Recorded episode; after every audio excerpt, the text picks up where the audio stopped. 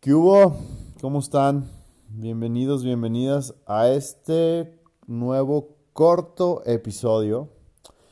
Y pues la verdad es que ahora sí que esta semana no, no, no me fluyó. y ya saben cómo soy yo, que si no fluye, pues no, no lo hago. Y sí traigo por ahí varias ideas, pero no sé, pues así pasa a veces, así es esto de la vida en todo. A veces pues uno anda acá bien chido y hay veces que no. Eso también a veces me pasa en la práctica de yoga. Hay veces que, puta, súper chingón, flexible y así.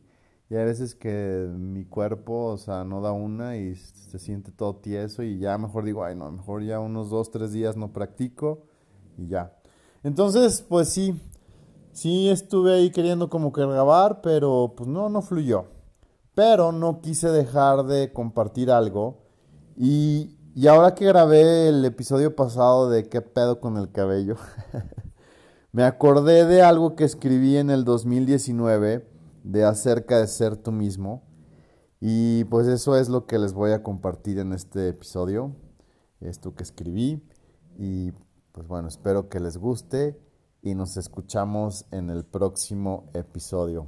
Un abrazo, chao. Ser tú mismo tan fácil y tan difícil. Una lucha interna por atreverte a ser tú mismo. Un diálogo interminable entre si está bien o está mal. Un montón de dudas entre si es correcto o no. Un ir y venir, probar y fallar. Un deseo intenso por volar y brillar, pero a la vez un miedo a caer, a fracasar. Un sinfín de aventuras buscando tu camino. Un montón de cambios, de decisiones de trabajos, de proyectos.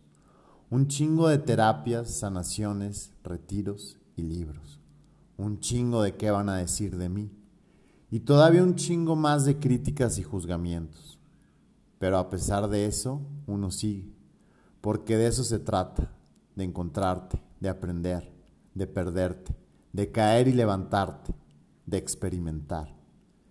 ¿Qué sería de la vida si fuera estática?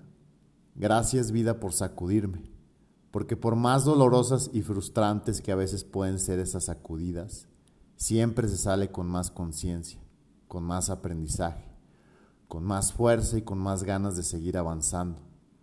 Porque por nada cambio todas las increíbles aventuras que he tenido, todas las experiencias que he vivido, todas las personas chingonas que he conocido porque lo vivido y aprendido pesa más que lo frustrante o doloroso que a veces pueden ser estos cambios, porque con cada cambio y experiencia te acercas más a tu verdadera esencia, esa que siempre ha estado ahí pero que la tenía sepultada.